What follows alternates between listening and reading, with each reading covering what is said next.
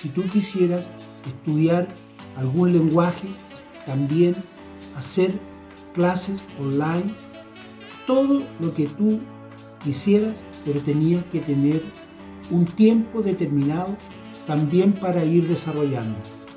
Eso era lo que hablamos en el bloque número uno.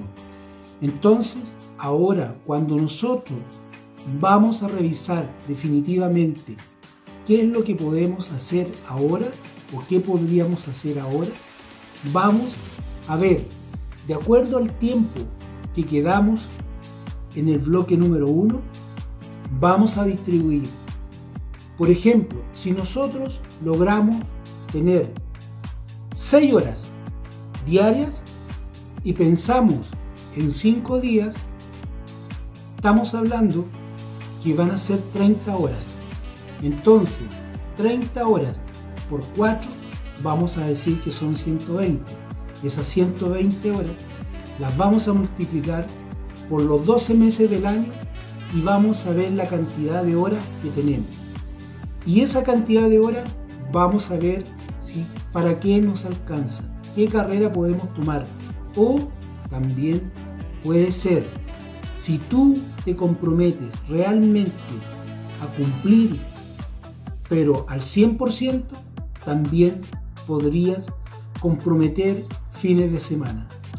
¿Por qué? Porque tú vas a ir por tu propósito. Y tu propósito no va a ser al corto plazo.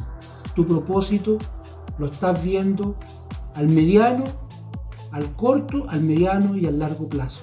Entonces, si nosotros queremos hacer esos cambios, tenemos que empezar a darnos a la tarea de empezar a buscar todas las horas que sean necesarias para poder empezar con lo que nosotros realmente queremos hacer.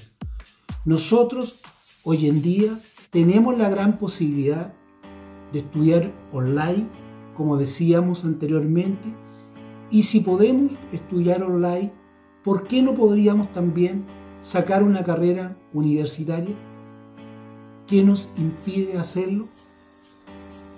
El tiempo hoy día, yo pienso, y de acuerdo a los ejercicios que hicimos, también se podrían aumentar. Va a depender del interés propio de cada persona.